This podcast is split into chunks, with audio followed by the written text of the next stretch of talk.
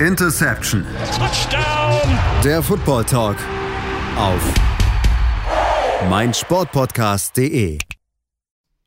Hallo und herzlich willkommen zur neuen Ausgabe von Interception, dem Football Talk auf meinsportpodcast.de. Mein Name ist Sebastian Mühlenhoff und ja, wir sind jetzt nach einer kürzeren Pause wieder zurück und beschäftigen uns heute mit der NFC East. Ihr werdet euch jetzt wundern, hä, wie kommt nicht eigentlich die AFC erst zuerst? Genau, eigentlich richtig. Wir haben leider aber ein bisschen Probleme mit der Aufnahme aktuell und sind mit Hochdruck dabei, das zu lösen, sodass wir dann diese Aufnahme euch auch dann bald zur Verfügung stellen können und wollen euch bis dahin mit der NFC East so ein bisschen die Zeit vertreiben, denn die NFC East, sie ist durchaus eine spannende Division, auch wenn wir zwar mit den Dallas Cowboys ein Team haben, was diese Division in der vergangenen Saison wirklich dominiert hat, haben wir doch trotzdem viel zu diskutieren, denn die New York Giants starten einen Neustart mit neuem Headcoach, neuem GM äh, und zudem wollen Washington und Philadelphia den Dallas Cowboys den ersten Platz streitig machen. Schaffen sie das? Wir werden genau drauf schauen und das, das mache ich natürlich nicht allein, so heute meinen geschätzten Experten an den Seiten, den lieben Stefan Reichel. Hallo Stefan. Hallo Sebastian. Ja, Stefan, lass uns über die Division sprechen, die ja in den letzten Jahren sich nicht unbedingt mit Ruhm bekleckert hat. Äh, wir hatten eine Division, wo ja teilweise ein Steckenrennen um das Player um den Sieg gegangen hat. Das war in der vergangenen Saison ein bisschen anders. Da waren die Dallas Cowboys das Teams, was die Division gewonnen haben, wollen aber, wie ihr es gewohnt seid, von hinten anfangen, also mit dem schlechtesten Teams anfangen. Und das sind die New York Giants. Vier Siege in der vergangenen Saison nur. Da lief nicht viel richtig zusammen, Stefan. Ähm, ja, und deswegen hat man sich jetzt entschieden, alles neu, GM weg, Head Coach weg und ja, man dreht die Uhr nochmal auf Anfang.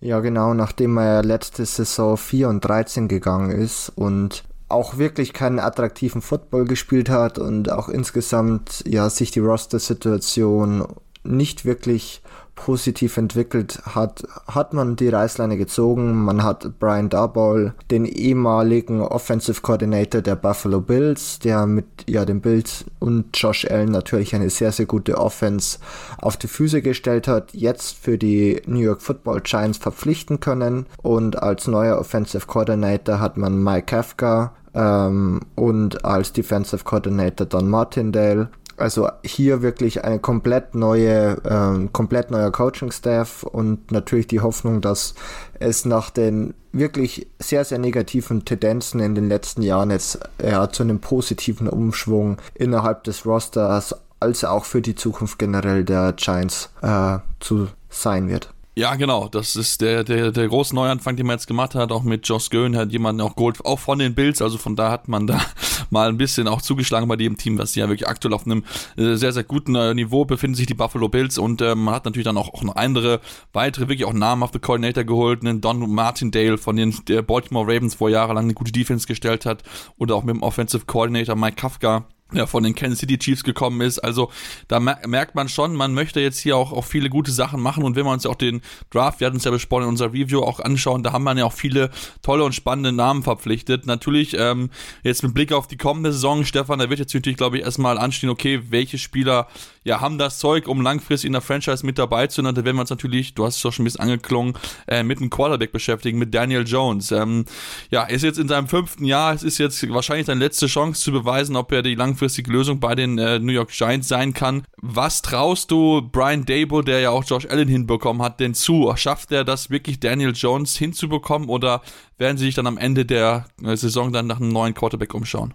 Ja, das ist eine gute Frage. Also, es ist ja das vierte Jahr noch nicht das fünfte Jahr, soweit ich weiß, von Daniel Jones, aber das. Ja, stimmt, es müsste vierte sein, aber wahrscheinlich ja, trotzdem das Entscheidende. Ja, genau, auf, definitiv das Entscheidende für die Zukunft. Und ja, Daniel Jones ist vielleicht nicht ganz so athletisch, äh, wie Josh Allen ist, aber sicherlich von den Trades her würde ich sagen ähnlich. Also wirklich auch als Runner gut einsetzbar, aber die Priorität Nummer eins ist definitiv das Passing Game. Und hier wird es einfach für die ja, Giants und für Brian Double zu wirklich wichtig sein zu evaluieren, wie kann ich meine Offense äh, gestalten, wenn Daniel äh, Jones als hinter dem Center steht. Und ich befürchte einfach auch aufgrund der letzten drei Jahre, dass es nicht sonderlich schlecht sein wird, aber auch nicht gut. Also ich würde sagen eher unterer Durchschnitt. Und das reicht einfach nicht aus, um in der NFL erfolgreich Football zu spielen und auch eine erfolgreiche Offense ähm,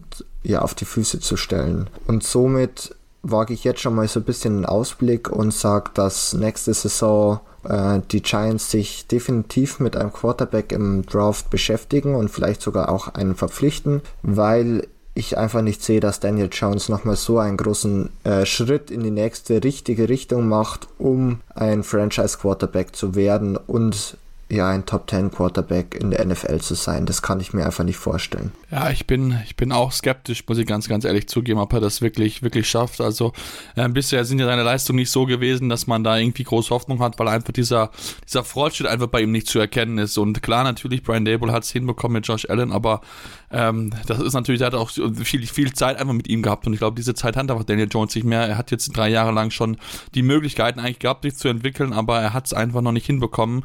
Was man natürlich aber zugute halten muss, sie versuchen schon ihm auch noch ein bisschen was Besseres hinzustellen. Also die Offensive Line wurde jetzt mal sehr konsequent angegangen, sowohl in der Free Agency als auch äh, in, im Draft, wo man sich ja Evan Neal geholt hat, einer der besten Offensive Tackle äh, Prospects des, der, Draftklasse.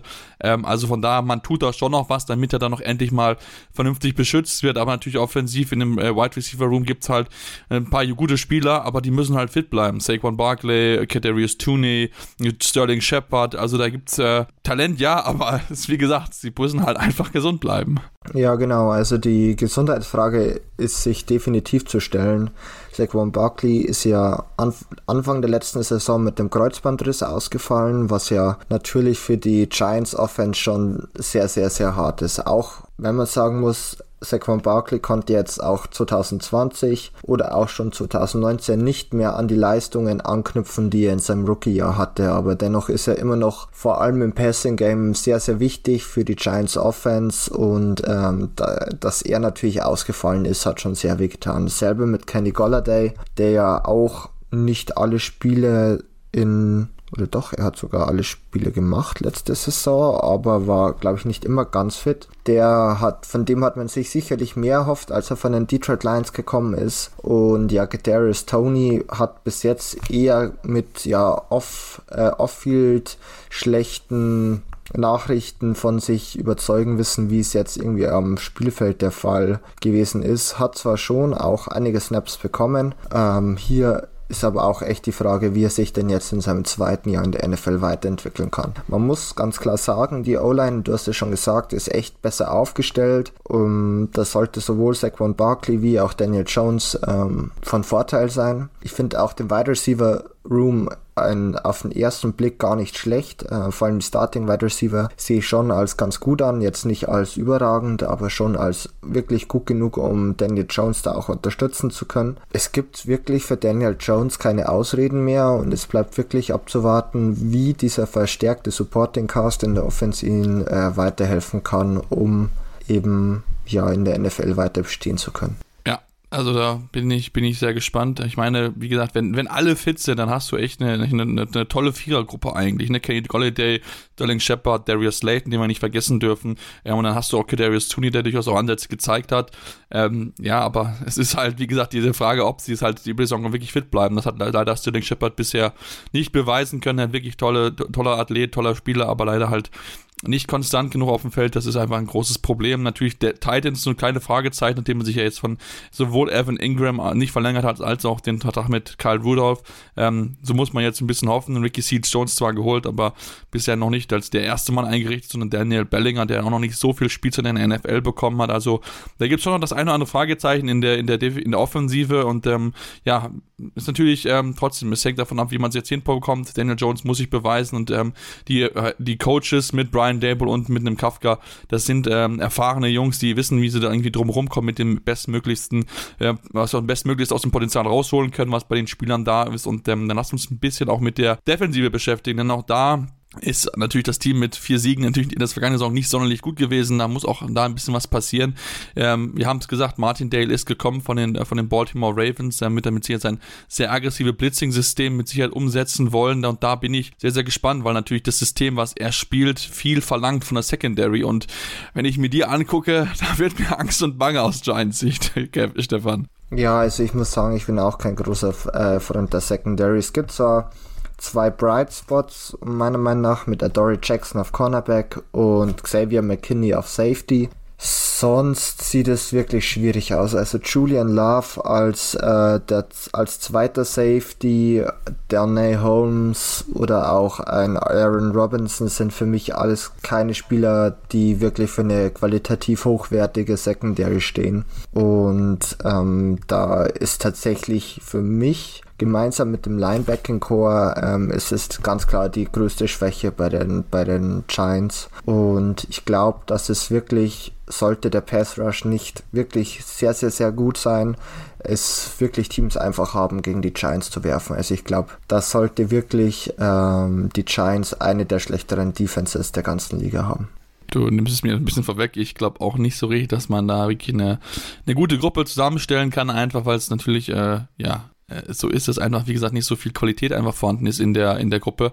Ähm, und äh, ja, ich meine, Dory Jackson hat ja auch letzte Saison mit so einer komischen Verletzungsgeschichte da rumge rumgedüstert. Das war auch so ein bisschen so ganz kurios, warum er dann so lange auch gefehlt hat.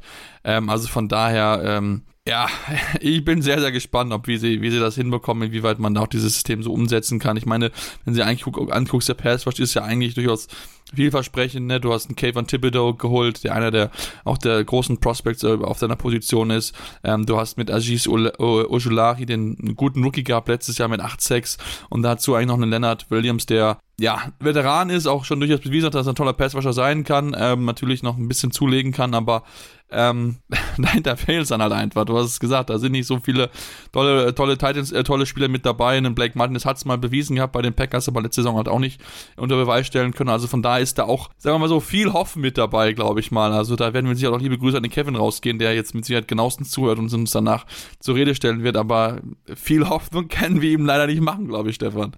Nee, also es kann vielleicht vom Rekord etwas besser sein wie 4 und 13, aber auch, ja. dass du in der NFC East um den Division Title mitspielst, auf keinen Fall. Ich würde ihnen auch keinen Winning Record zuschreiben. Playoffs fallen somit natürlich auch raus. Also es kommt zu einer wirklich sehr, sehr, sehr komischen Konstellation. Ähm, man wird Progress sehen, da bin ich davon überzeugt. Man hat jetzt auch die letzten Jahre eigentlich immer genug äh, Draft Picks, um einfach das Team zu verjüngern zu was es wirklich dann führt, bleibt abzuwarten. Ähm, eine positive Tendenz wird da sein, aber man darf keine großen Sprünge bei den Giants erwarten. Nee, definitiv nicht. Also ich glaube auch, dass man da wahrscheinlich auch am unteren Ende der Division stehen wird, aber ähm, ich denke schon, dass man da ein bisschen auch Progress sehen wird. Und ich, ist auch nicht dafür ausgelegt, dass sie jetzt in diesem Jahr unbedingt erfolgreich sind, das darf man halt auch nicht vergessen, sondern das Ziel ist ja, dass man, dass man dann 2023 weiß, okay, wo stehen wir, was brauchen, müssen wir noch tun, brauchen wir einen neuen Quarterback, ähm, das kann durchaus passieren, der, die Quarterback-Klasse dort in dem Jahr ist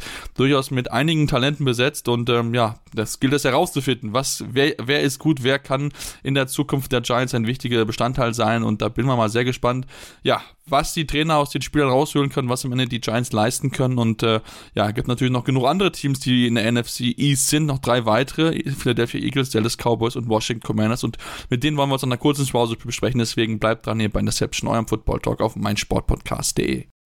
Und ja, jetzt sind wir wieder zurück in, bei der großen Vorschau zur NFC East und wollen uns jetzt mit dem drittplatzierten aus der vergangenen Saison beschäftigen, den Washington Commanders und damit das Team, das von Ron Rivera geführt wird, der jetzt in sein drittes Jahr als Head Coach bei den, beim Washington Team geht, jetzt auch mit neuem, neu, neuem Namen. Man hat jetzt endlich sich entschieden, wie man heißen möchte, die Washington Commanders.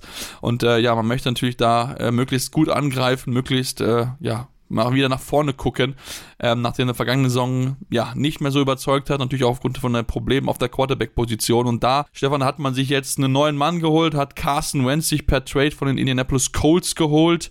Naja, ob das so eine gute Idee ist, ich wage es ein bisschen zu bezweifeln.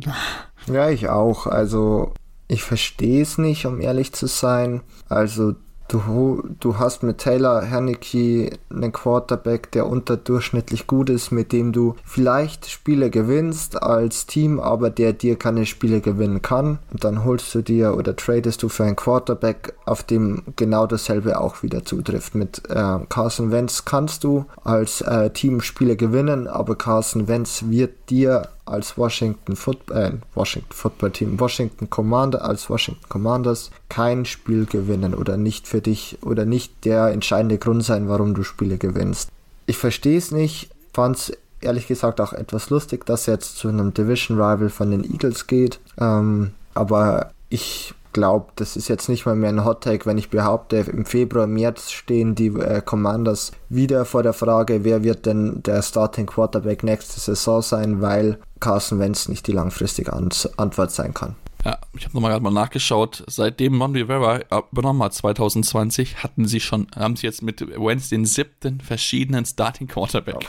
Ich glaube, ich glaube, das sagt ganz viel aus über die aus. Über, über das große Problem der Commanders oder vom Washington, von der Washington Franchise, die ja natürlich darüber hinaus auch noch natürlich große Probleme haben. Ne? Das Thema um Dan Snyder ist immer noch ja sehr variabel, also ein großes Thema. Es geht immer noch darum, ja, was ist jetzt genau vorgefallen, ähm, noch mit dem ja möglichen äh, ja, Aussage vor dem, vor der Politik, vor dem, ich glaube, im Repräsentantenhaus, glaube ich, sollte er, glaube ich, vorsprechen, wo einfach, ähm, ja, natürlich auch Off-Field-Stuff natürlich auch noch mit reinkommt, was natürlich äh, auch dich als Spieler beeinflusst. Das suchst du nicht außerhalb äh, von dir wegzuschieben, aber wir wissen ja alle, dass das nicht einfach mal eben so geht, denn natürlich, ähm, die Washington Commanders haben, auch, haben einfach enorm viel Ballast einfach, äh, mit dem sie sich beschäftigen müssen. Das ist natürlich sportlich dann nicht immer ganz so einfach. Wenn wir uns aber angucken und mit uns sportlich nur beschäftigen wollen, dann müssen wir uns natürlich auch, ähm, ja, dann mit dem, mit der Offensive darüber, äh, darüber hinaus beschäftigen, denn man hat natürlich mit Terry McLaurin, einen, wie ich finde, einen sehr, sehr guten Wide Receiver, der letzte Saison aber ja, viele schlechte Bälle bekommen hat. Hatte von Pro Football Focus nur,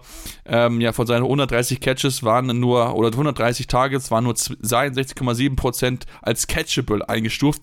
Das ist die tiefste Rate für einen Wide Receiver mit mindestens 100 Targets in der gesamten Liga gewesen. Also von daher gehe ich mal davon aus, dass er ein bisschen bessere Pässe bekommen sollte und ja, dahinter hat man eigentlich mit ähm, Curtis Samuel und auch mit einem Dynamy Brown, zwei durchaus gute Wide Receiver, wie ich finde, ähm, die prinzipiell durchaus noch mehr durchstarten können. Aber man muss halt auch sagen, sie haben letztes Jahr nicht überzeugen können. Also da ist man jetzt auch gefordert, dass man dann auch die Wide Receiver, die man hat, die auch durchaus Potenzial bewiesen haben, da auch einfach jetzt besser ins Position bringen kann, damit halt auch die Offense wirklich in Bewegung kommt. Ja, genau. Und eben deshalb haben sich ähm, oder wurde sich auch ein Draft für John Dodson von Penn State äh, sich entschieden, der wirklich ein ja Speedster meiner Meinung nach ist und im College auch wirklich überzeugen konnte in wirklich verschiedenen äh, Funktionen als Wide Receiver, egal ob er outside oder im Slot aufgestellt wurde. Das gemeinsam mit Curtis Samuel, dem ja echten guter Vertrag gegeben wurde. Ich glaube insgesamt über knapp 34 Millionen Dollar. Ähm, da ja, 34,5 Da erwartet man sich schon einiges und dass äh, Terry McLaurin wirklich mittlerweile einer der besten Wide Receiver der Liga ist, zeigt, wie du schon mit deiner, mit deinem, mit deiner Statistik gezeigt hast, es auf und ich denke, er wird nicht mehr der Alleinunterhalter sein in der Offense. Ich glaube, da werden Dutson und äh, Samuel dann vielleicht äh, Samuel auch in so einer abgespeckten Version von Debo Samuel, also sein Namensvetter. Das kann schon gut funktionieren, aber auch hier ist man wieder von der vom äh, Quarterback Play abhängig. Klar, wird es vielleicht etwas besser sein, aber ich glaube nicht, dass Carson Wentz jetzt dafür sorgen wird, dass äh, Terry McLaurin ähm, besser wird, sondern das ist eher von Terry McLaurin selbst aus, das Ganze. Und ich glaube, dass eher sogar auch weiter ein hartes Jahr sein wird für die Wide Receiver aufgrund des Quarterbacks Plays und der Pässe, die sie erhalten. Ja, das wird mit Sicherheit kein einfaches Jahr. Auch natürlich für Logan Thomas, den wir nicht vergessen ja. wollen. Ne? Auch einer der, der besseren Titans auf jeden Fall in der Liga, nach der schweren Verletzung jetzt zurück. Mal hoffentlich natürlich, dass er dann noch die Form von der 2020er Saison dann auch wieder so finden kann und natürlich auch eine wichtige Rolle dann einnehmen kann. Weil dann hast du wirklich, wenn du überlegst, okay, ne, wenn vielleicht einer von, wenn Dodson einschlägt und vielleicht Curtis Samuel seine Form zurückfindet, dann hast du eigentlich durchaus vierjährige Wide Receiver und ähm, ja, dann braucht es nur gute Pässe vom Quarterback, damit das dann auch äh, voll funktionstechnisch funktionieren kann. Ähm, lass uns auch hier Offensive Line mit beschäftigen. Sie haben natürlich mit Brandon Scherf einer ihrer besten Spieler verloren. Ähm, letztes Jahr waren sie auch nicht sonderlich gut in, in der Pass Protection. Ähm, was erwartest du in diesem Jahr von der Gruppe, die ja ein bisschen, bisschen äh, ja, angegangen wurde? Ja, es waren ja zu einem Brandon Scherf wie auch Eric Flowers, die beide das Team verlassen haben. Hierfür kam dann Andrew Norwell, der davor bei den Jaguars gespielt hat und mittlerweile auch schon 30 Jahre alt ist und einiges an Erfahrung mitbringt. Ich denke, die O-Line wird solide sein, wenn man sich auch so ein bisschen mit den PFF-Stats äh, beschäftigt, sind wirklich alle Spieler da gut und oder okay unterwegs. Also nicht nicht die beste O-Line der Liga, aber ich glaube, das ähm, wird wird ja auch nächstes Jahr nicht sein, aber wirklich im guten Durchschnitt. Ähm, Carson Wentz sollte dann doch auch einiges an Zeit bekommen, genauso wie Antonio Gibson oder JD McKissick. die als Running Back für die, äh, für die Commanders auflaufen werden. Ich erwarte mir schon, ähm, dass die Offense okay sein wird, trotz Carson Wentz. Aber ich sehe es ähnlich wie bei den Giants, die wir davor besprochen haben. Es wird eben nur okay sein und mehr wird da einfach nicht sein, weil man einfach mit dem Quarterback äh, gewisse Limits hat. Ja, definitiv. Wobei ich Carsten jetzt als bisschen besseres ein, einstufen würde, aber ich glaube, da bin ich auch viel mehr gespannt, wie er auf die Reports reagiert, dass einfach die, die Stimmung im Lockerroom bei den Colts nicht gut gewesen soll und dass er einer der Gründe dafür gewesen sein soll. Also, das ist, glaube ich, noch etwas, was wir mit Sicherheit dann auch genauer beobachten, wo er natürlich auch im Fokus stehen wird. Das ist, glaube ich, auch ganz klar, ähm, ob er wirklich dieser tolle Teammate ist, ob er das Team auch dann führen kann und dann auch ja, zu besseren Leistungen einfach bringen kann, weil genau das erhofft man sich, man möchte wieder zurückbekommen und vor allen Dingen natürlich auch die Defense soll wieder zurückkommen zu der Form, die sie 2020 hatten. Das war ja einer der großen Gründe, warum sie sich damals den Division-Titel haben holen können. Und ja, müssen sagen, Stefan, das war im vergangenen Jahr halt nicht so gut. Da war das die, die Defensive Line, die ja wirklich tolle Spieler hat, nicht so stark. Und man hat das sofort gemerkt, dass dann auch die Lücken, die es dahinter dann gibt, dann auch klarer hervorgestoßen sind. Und deswegen ähm, ist auch natürlich Von Rivera gefordert, da jetzt wieder ein bisschen mehr Struktur reinzubekommen, dass die Jungs wieder ihre Topleistung abrufen können. Ja, also wer mir vorletzte Saison gesagt hätte, dass die Washington äh, Commanders Defense wirklich nicht gut war, vor allem gegen den Pass. Also man war die 29 schlechteste Defensive gegen den Pass in Bezug auf Yards und die 32. Also wirklich, äh, wirklich ähm, Ende des, am Ende des Tableaus angekommen Touchdowns. Also hier war man wirklich nicht gut, trotz ähm, Spielern wie Chase Young, der sich ja auch ähm, glaube ich, nicht ganz oder nicht fit war, nachdem er sich im November verletzt hat.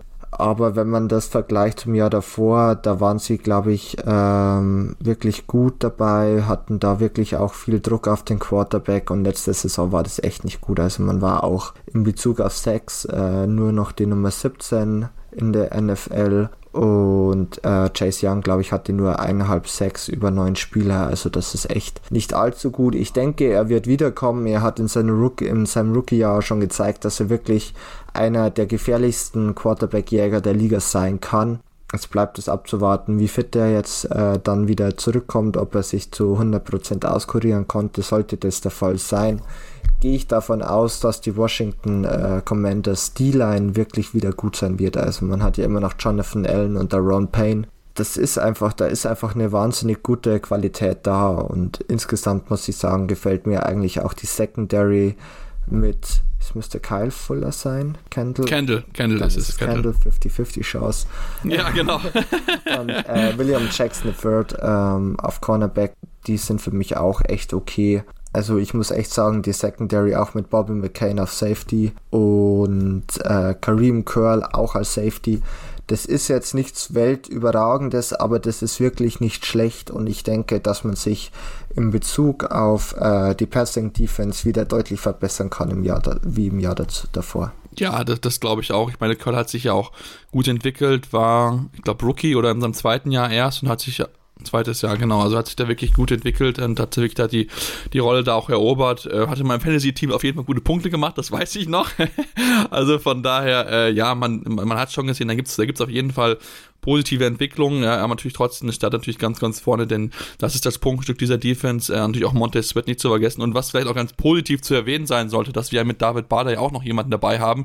Und der ist bisher halt in der Depth Chart als zweiter Mann auf der, auf dem letzten Defensive Tackle Spot gelistet, also von daher vielleicht sehen wir David Bader in dieser Saison ein bisschen häufiger bei den äh, Washington Commanders in der, im Roll-Up, in, in, einer, äh, ja, in einer Rotation, äh, würde uns natürlich sehr freuen, wenn er das schaffen würde, hat er jetzt auch schon einige Zeit dort verbracht und äh, wo jetzt auch nochmal letztes nochmal extra gelobt von One Rivera. Natürlich wäre das aus deutscher Sicht sehr, sehr schön, aber natürlich trotzdem, ich glaube, Kevin, äh, Kevin Stefan, wir sind uns da schon, schon auch einig, dass das Team besser sein wird. Wahrscheinlich schon, ja, vielleicht so, vielleicht ein bisschen Richtung 8, 8 9, 9, 8 vielleicht gehen kann, vielleicht, aber trotzdem wird es für den, für den, ähm, für den Titel oder für den Sieg in der Division auf jeden Fall nicht reichen.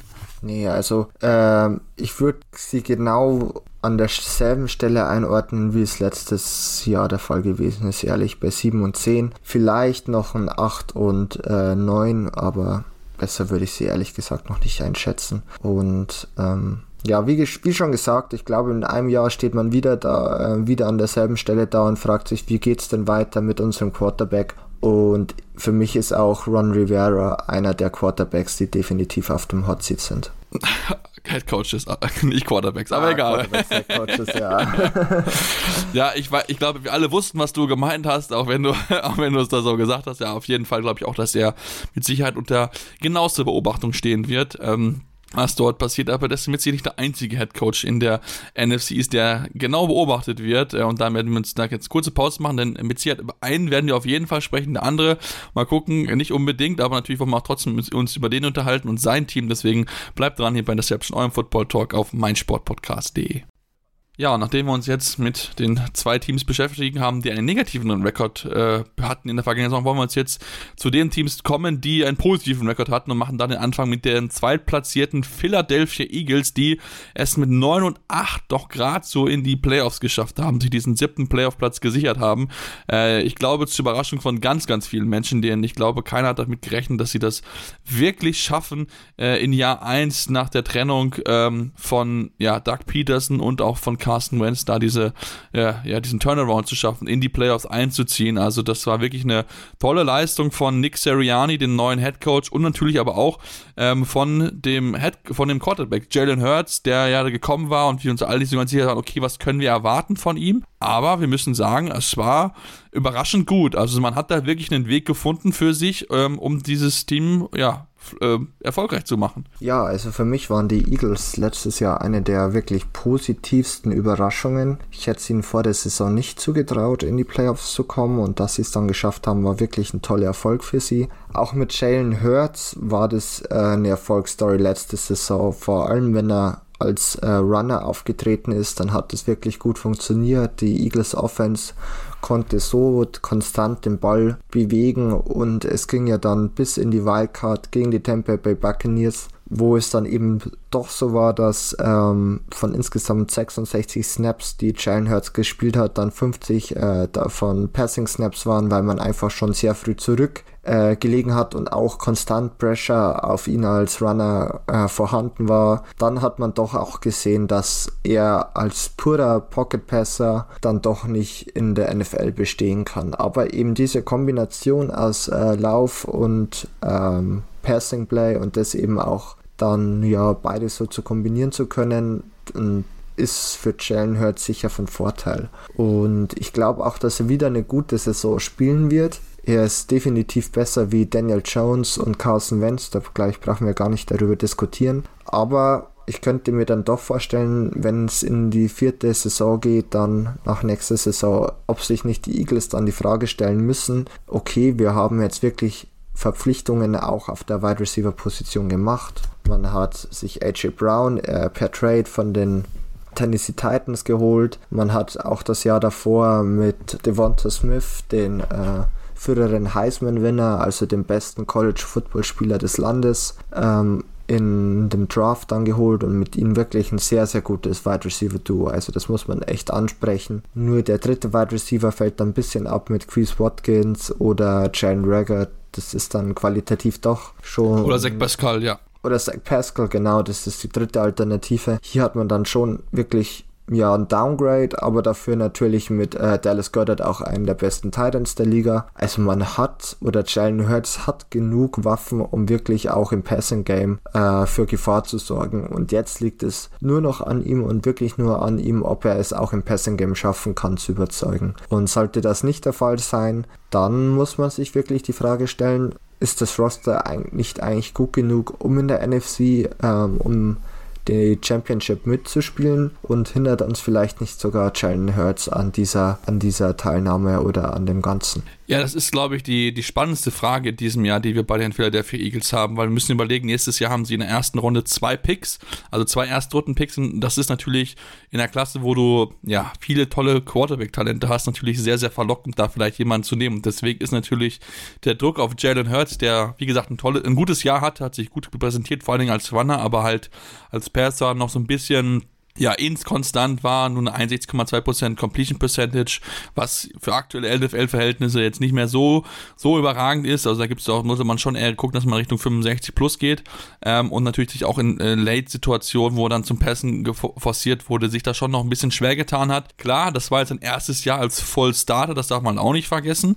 Ähm, aber ich denke schon, auch was man so ein bisschen hört, klar, man soll ein bisschen vorsichtig sein aus Trainingscamp, dass man da so ein bisschen zufrieden ist, wie er sich präsentiert, wie er sich weiterentwickelt hat. Und das ist natürlich auch das, was er tun muss, wenn er langfristig die Lösung sein soll. Denn wie gesagt, sein Team hat verlockende Picks für den kommenden Draft und da gibt es äh, tolle Spieler, die mit Sicherheit dann auch äh, Talent besitzen und vielleicht auch das Potenzial dann vielleicht auch besser zu sein. Aber ähm, Jalen Hurts kann beweisen, dass er der richtige Mann ist ähm, und zumal der auch dahinter so ein bisschen Druck ist, denn die haben ja mit Gardner Minshew auch noch jemanden, der zumindest von sich selbst meint, dass er ein NFL-Starter ist. Ob er das wirklich ist, wage ich noch ein bisschen zu bezweifeln, aber zumindest ist er, hat er den Anspruch an sich selbst ein Starter zu sein. Ähm, ob er das wirklich schaffen wird, ich wage es ein bisschen zu bezweifeln, da diesen Spot zu bekommen, aber natürlich Hurt struggelt, ist natürlich Minshew die, die erste Option und dann wir wissen es ja alle, wenn man so eine Option bekommt, eine Chance bekommt, dann sollte man sie auch auf jeden Fall nutzen. Aber äh, prinzipiell bin ich bei dir. Man hat alles dafür getan, um Jalen Hurts das, ein gutes Team zusammenzustellen.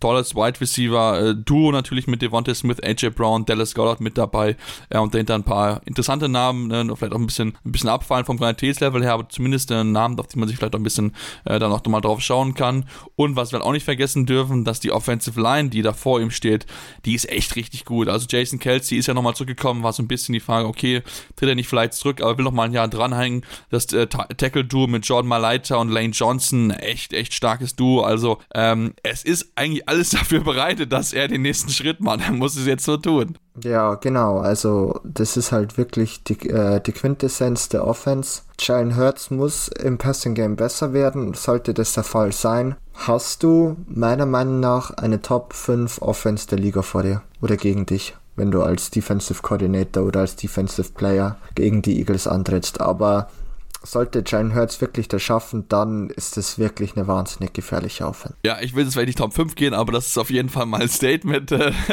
ich meine, das sollen wir, sollen wir ja auch mal machen, dass wir da mal was raushauen.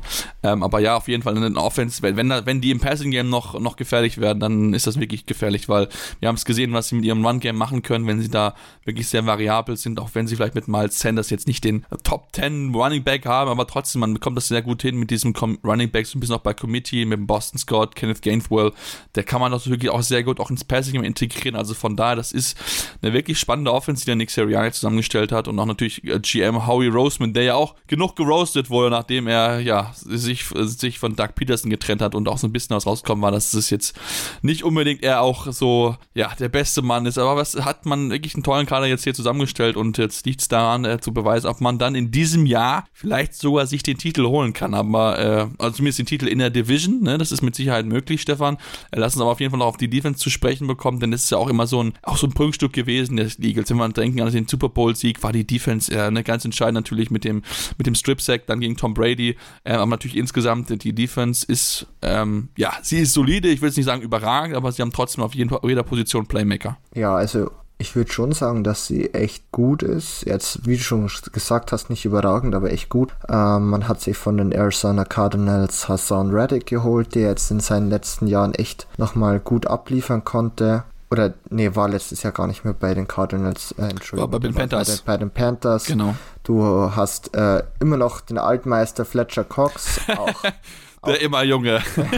auch wenn du dir mittlerweile ähm, ja in dem Draft Jordan Davis ver geholt hast, der gleich schon wirklich auf früh starten wird und wahrscheinlich echt auch von äh, auf der Interior-Position echt für Druck sorgen kann auf den Quarterback. Dann hast du, finde ich, echt einen okayen Linebacker-Core mit TJ Edwards und Kaiser White, der von den Chargers äh, verpflichtet wurde und letztes Jahr noch bei den Chargers gespielt hat. James Bradbury, also auch wieder ein In-Division-Rival, ähm, hast den Cornerback abgenommen, der dort erste Mai gecuttet wurde.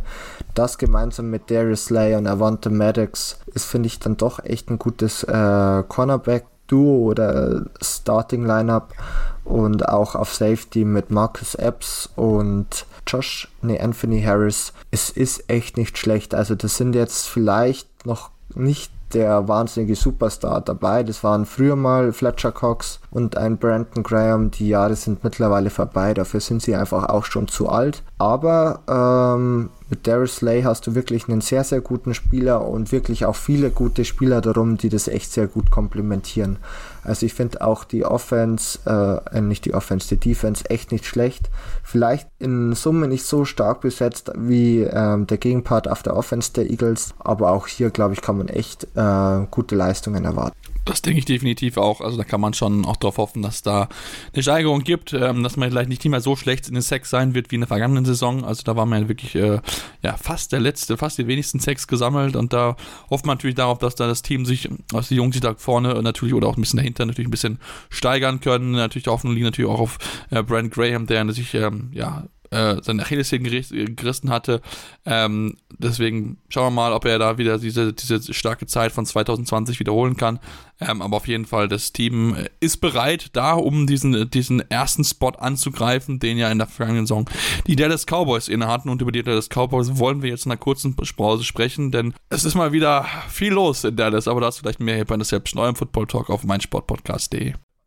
Ja, und kommen wir nun zum letzten Team der NFC East, dem letztjährigen Division-Sieger, den Dallas Cowboys. Mit 12 und 5 haben sie die Division für sich entscheiden können und ja, Hoffnungen waren groß. Am Ende ist es hier nichts geworden mit dem erhofften Titel. Ähm, die, äh, das will man jetzt in diesem Jahr angreifen. Ähm, aber Stefan, ich bin ganz ehrlich, das Team ist für mich nicht besser geworden, sondern eigentlich eher schlechter. Ja, man hatte schon echt ja, harte Abgänge, würde ich sagen. Also natürlich Lyle Collins ist wohl mit, ähm, mit Amari Cooper gemeinsam sind das die beiden großen Namen, die das Team verlassen haben. Amari Cooper ist ja zu den Cleveland Browns gegangen und ähm, auch wenn seine, seine letzte Saison 2021 wirklich nicht mehr sonderlich gut war, war er die Jahre davor wirklich ein sehr, sehr zuverlässiger äh, Passempfänger für die, für die Dallas Cowboys. Und Jaleel Collins war wirklich als Right Tackle auch ein sehr wichtiger Bestandteil der Offense und die beide zu verlieren, die wirklich Quality Starters auf ihrer Position waren, das wird ihnen sicherlich wehtun. Man hat sich zwar auch ähm, schon ja jungen Ersatz geholt in Tyler Smith als Offensive Tackle, aber hier stellt sich nicht die Frage, ob er nicht sogar dann eher für Tyron Smith ähm, mal übernehmen wird, sobald der seine ja, Karriere beendet. Und Jalen Taubert wird sicherlich auch als Wide Receiver seinen ein oder anderen äh, Spielzeit bekommen, seine Snaps erhalten. Ähm, aber man muss schon sagen, ja, das sind schon wirklich Verluste, die schwer wiegen und die wahrscheinlich nicht sofort aufgefangen werden können. Ja, dürfen wir nicht vergessen, Randy Gregory ist ja auch weg, hat man ja auch nicht halten können, ja. was ja auch schon ein bisschen überraschend gewesen ist, dass man das nicht hinbekommen hat.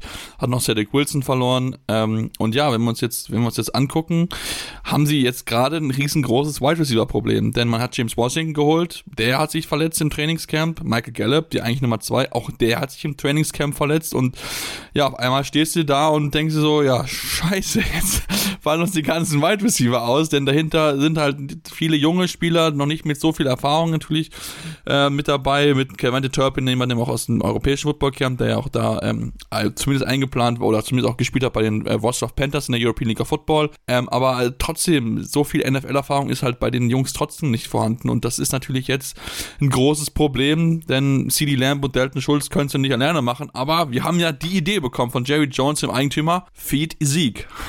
Ganz einfach. ja, back to the roots, back to 2016, 2017. Also, ähm, wieder mal ein interessanter Tag von Jerry Jones, aber ich meine, wir kennen ihn mittlerweile. Und, wir ja. wissen, wie er tickt.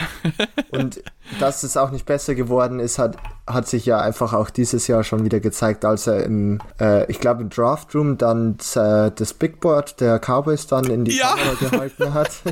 Also Jerry Jones, wie er lebt und lebt und da hat sich nichts daran geändert. Und ja, ich denke nicht, dass es erfolgreich wäre, wenn man wieder auf diesen Feed-Sieg-Train ähm, aufspringt. Also Sieg kann es einfach nicht mehr an die Leistungen anknüpfen, die er jetzt vor ein paar Jahren hatte. Auch wenn er wieder 1000 Jahre laufen hat, aber das ist einfach nicht mehr so der wahnsinnige, super gute Running Back, wie es davor gewesen ist. Ich würde fast sogar behaupten, dass Tony Pollard schon einen besseren Value für das Team hat wie Ezekiel Elliott, um ehrlich zu sein. Ich würde es auch fast sagen wollen. Und ich denke, dass Pollard vielleicht sogar auch mehr Snaps erhält wie Sieg. Ich kann es mir echt gut vorstellen, weil er einfach auch im Passing Game deutlich, deutlich äh, wichtiger ist, wie es ein Ezekiel Elliott ist. Aber ja, wie du schon gesagt hast, also die Wide Receiver Position sieht wirklich eklatant schlecht aus ohne James Washington und Michael Gallup. Äh, Jalen Talbot wird dann noch etwas mehr Snaps bekommen, wie ich es vorhin schon gesagt habe. Sollten die beiden nicht bis zur Regular Season ähm, ja wieder gesund sein, fit sein. Ich glaube, es sieht bei beiden, glaube ich, nicht danach aus. Ich glaube, es sind beides lang, lange Geschichten, oh, glaube ich. Dann wird es tatsächlich schwierig, aber dann muss man sich definitiv noch per in der Free Agency oder bei den Free Agents oder per Trade bei jemand äh, bedienen. Anders, glaube ich, kannst du das wirklich nicht aufstellen. Also es ist echt nicht gut dahinter. Nee, definitiv nicht. Also das, das muss, man, muss man schon sagen. Also ähm, ich, bei, bei James Washington weißt du, dass er sogar vom Feld gefahren wurde. Ähm, also von daher, das ist natürlich immer, immer ein schlechtes Zeichen, wenn natürlich jemand vom Feld gefahren wird. Und auch Michael Gallup ähm, ist jetzt auch ein bisschen raus. Also von daher, ähm, ja, es, ist, sieht nicht sonderlich gut aus, die große Position. Das ist natürlich dann ein, ein großer, großer Rückschritt, den man einfach hat. Aber äh, zu Tony Pollard, also wirklich ein tolles, ein tolles Jahr gehabt. Sein bestes Jahr, 169 Touches, 1056 Yards, zwei Touchdowns und mit 5,5 Yards pro Carry. Rang 2 für die, bei der NFL für die, also, also für die Running Backs, die dafür qualifiziert haben, für die Statistik. Also das ist schon echt gut und das ist auch 1,4 Yards mehr pro Run als bei Zeke Elliott, der auch noch sechs Fumbles letzte Saison verloren hat. Also von daher, ähm, ich glaube, wir können, glaube ich, Tony Pollard zu Beginn auch, glaube ich, viel so in diesen vielleicht Slot-Positionen auch sehen, weil er, wie gesagt, diese, diese sicheren Hände halt hat. Da können wir vielleicht auch sehen, dass wir beide sogar auf dem Feld haben, dann Sieg und halt Tony Pollard. Also da gibt es mit Sicherheit auch schon Möglichkeiten, um sie dann auch beide einzunutzen, auch gerade natürlich, weil einfach diese Wide Receiver Position gerade so ein bisschen zu einem kleineren Problem wird, aber natürlich trotzdem, ähm, es sieht aktuell nicht sonderlich gut aus bei den Dallas Cowboys und auch da natürlich die Offensive Line und auch gerade Tyron Smith, wo es halt auch immer so ein bisschen diese Frage ist, wie lange bleibt der fit, wie fit wird er überhaupt insgesamt sein. Also von daher, das ist ähm, ja sehr, sehr spannend zu beobachten. Natürlich trotzdem die Offensive Line eigentlich weiterhin ein Punktstück. Ähm, trotzdem so richtig, richtig überragend wie in den vergangenen Jahren war sie jetzt letzte Saison auch nicht mehr. Also von daher muss man da auch ein bisschen bisschen mehr äh, dann auch wieder gucken, dass man da wieder diese super starke Offensive Line hat, denn ansonsten muss wirklich Dak Prescott dann viel mal mehr zeigen, hatte wirklich gute Möglichkeiten bisher gehabt mit einer tollen Offensive Line, tollen Wide Receivern, guten Running Back Duo, aber ich glaube, in diesem Jahr muss er dann doch mehr dieses Team tragen, als es von als er es vorher äh, tun müssen. Ja, das wird ähm, dann die logische Konsequenz aus dem Ganzen sein. Die O-Line ist echt immer noch gut. Ähm, du hast immer noch mit Zach Martin und Tyron Smith sehr, sehr gute Spieler innerhalb der O-Line. Du hast, wie ich schon gesagt habe, auch schon ähm, einen Rookie, der wahrscheinlich schon sehr früh reingeschmissen wird. Du hast auch mit Tyler Piastasch einen guten Center. Also sie ist natürlich immer noch in den vorderen ja, Rängen Natürlich. im Vergleich der O-Line, das muss man ganz klar so sagen. Ob es jetzt so, wie du schon gesagt hast, sie kann halt leider nicht mehr an die das Niveau der vergangenen Saisons oder auch einfach an diese Prunkjahre äh, ranhalten und ja, das Resultat wird daraus sein aus einer schlechteren O-Line, aus äh, wirklich ja, aufgrund auch von Verletzungen mangelnden Tiefe an Wide Receivern, dass äh, Dak Prescott sicherlich auch einfach nochmal besser spielen muss, als er es schon getan hat. Hat er letztes Jahr echt auch ein gutes Jahr, aber es wird wahrscheinlich nochmal einen Schritt nach vorne brauchen, um damit er da wirklich die, die Dallas Cowboys auch wieder so erfolgreich ja, zu Siegen führen kann, wie es letzte Saison gewesen ist definitiv. Also da äh, muss, muss auf jeden muss ist er natürlich gefordert, ist natürlich auch der Head Coach gefordert. Mike McCarthy, der ja auch jetzt so ein bisschen natürlich unter Druck steht, ist jetzt auch sein drittes Jahr und wir wissen es einfach. Die Dallas Cowboys, die sind eine sehr traditionsreiche Franchise und sie wollen unbedingt diesen Titel wieder haben und da ist natürlich auch der Anspruch da, dass man sagt, okay, wir wollen da möglichst wieder hin.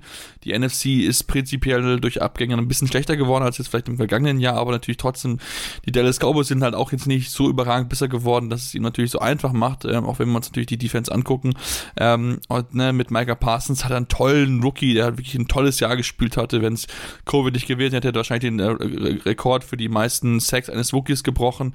Ähm, du hast einen Mike, Marcus Lawrence, der zurückkommt, der wieder sich zeigen darf. Ähm, und einen Trevor Dix, der wirklich ein absoluter Ballhawk gewesen ist, auch wenn er in Coverage immer mal wieder Probleme hat, aber zumindest fängt er viele Interceptions. Man hat ja sowieso 34 Takeaways letztes Jahr gehabt, aber das zu wiederholen, wird für Dan Quinn und seine Unit nicht so einfach. Nee, das wird nicht leicht. Also äh, Trevon Dix auch wenn er wirklich äh, sehr, sehr viele Interceptions gehabt hat, wie du schon gesagt hast, war es halt sonst auch der Fall, dass er wirklich oft äh, ja geburnt wurde oder auch wirklich schlecht ausgesehen hat in der Coverage. Und auch sonst muss ich sagen, ich weiß es nicht so, so wirklich mit der Defense. Ähm, du hast wirklich mit Biker Parsons ja den Defensive Rookie of the Year letztes Jahr gehabt. Der hat wirklich wahnsinnig gut gespielt. Und auch mit Dexter Lawrence hast du immer noch einen sehr, sehr guten Pass Rusher. Aber danach finde ich, wird es halt echt schon schwierig. Das äh, Safety-Duo ist echt noch ähm, okay mit Malik Hooker, der ja nach zwei schlechteren Saisons jetzt 2021 echt wieder auch gut gespielt hat. Und Jaron Curse, ja, war auch 2021 echt gut dabei. Aber sonst muss ich sagen, gefällt mir das nicht wirklich. Vor allem die Interior Defensive Line mit Neville Gallimore ähm, und Osa puh, ich weiß gar nicht, wie ich den nach. Ich will jetzt sagen, Osa Udigijuwa.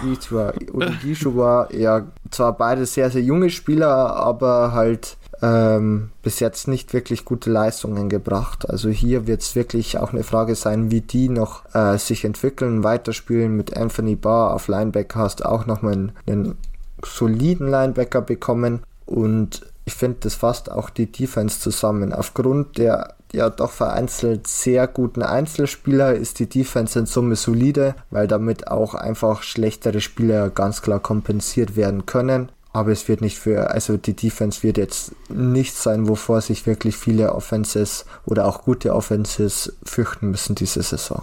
Ja, das glaube ich auch. Also diese Defense ähm, wird, wird nicht mehr, also wird dieses Niveau vom vergangenen Jahr, glaube ich, nicht so ganz halten können. Ähm, waren ja auch, glaube ich, siebte, Platz sieben bei Points Allowed. Ähm, ja, ich habe halt Zweifel. Also man, der hätte den Quinn danach wieder auf einmal zum, äh, sagen wir mal, zum äh, Head Coach Kandidaten gemacht. Ich glaube, sind alle ganz froh, dass es nicht geworden ist. Also alle Teams sollten sich da mal wieder ganz entspannt zurücklehnen. Ähm, also von daher, ähm, ich bin sehr, sehr gespannt und ähm, wenn wir uns natürlich jetzt mit den ja, finalen Predictions beschäftigen, bin ich sehr gespannt, Stefan, wer bei dir ganz oben steht. Ich habe schon so ein Gefühl, ich habe auch Gefühl, dass wir, glaube ich, dasselbe haben, aber trotzdem kannst du mir ja dein, dein Ranking der NFC für das Jahr 2022 sagen. Ähm, ja, ich fange an mit den Giants an 4, den I nicht den Eagles, den Commanders an 3, den Cowboys an 2 und den Eagles an 1. Und ich glaube auch, dass das du so hast, Sebastian. Ich glaube leider auch. also ich, ja, ich glaube auch, dass die, die Eagles werden das Ding gewinnen. Ich glaube auch, dass wir nämlich, glaube ich, relativ alle einig, glaube ich. Ähm, und ähm, ja, ich glaube, die Cowboys sind schon noch das zweitbeste Team auf jeden Fall. Also das müssen wir schon noch sagen in der, in der Division auf jeden Fall. Ja, und dahinter ist für mich, äh, ja, nicht ganz Coinflip. Ich würde schon noch die Commanders ein bisschen davor sehen, noch vor den New York Giants, ähm, weil sie noch das bisschen bessere Team haben. Und ja, dann sind es halt, ist es halt genau dasselbe. Also von daher, äh, ja, sind wir mal gespannt, wie es am Ende werden wird. Wahrscheinlich wird es genau anders laufen. Ähm, aber gut, wir werden es dann sehen. Wir werden uns natürlich überraschen lassen, wie auch natürlich bei allen anderen Predictions. Solltet ihr die noch nicht gehört haben, dann natürlich unbedingt reinhören an. Der AFC North, NFC North ist wie gesagt draußen. Die AFC East, wir arbeiten wie gesagt mit Hochdruck daran, dass ihr dann auch bald dann auf online kommt, damit ihr euch dann auch die natürlich anhören könnt und natürlich jetzt auch in den kommenden zwei Wochen kommt dann auch die, äh, die South Division und auch die West Division. Also von daher unbedingt uns folgen auf dem Podcatcher eurer Wahl. Gerne auch Rezensionen lassen bei iTunes oder Spotify. Habt ihr noch die Möglichkeiten, uns zu bewerten. Gerne natürlich 5 Sterne, auch gerne konstruktive Kritik. Was können wir besser machen? Woran können wir arbeiten? Und ihr dürft uns natürlich auch gerne weiterhin folgen auf unseren Social Media Kanälen, Facebook, Twitter, Instagram.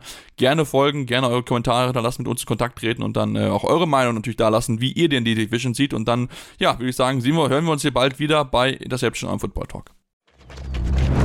Interception. Touchdown. Der Football Talk auf meinsportpodcast.de.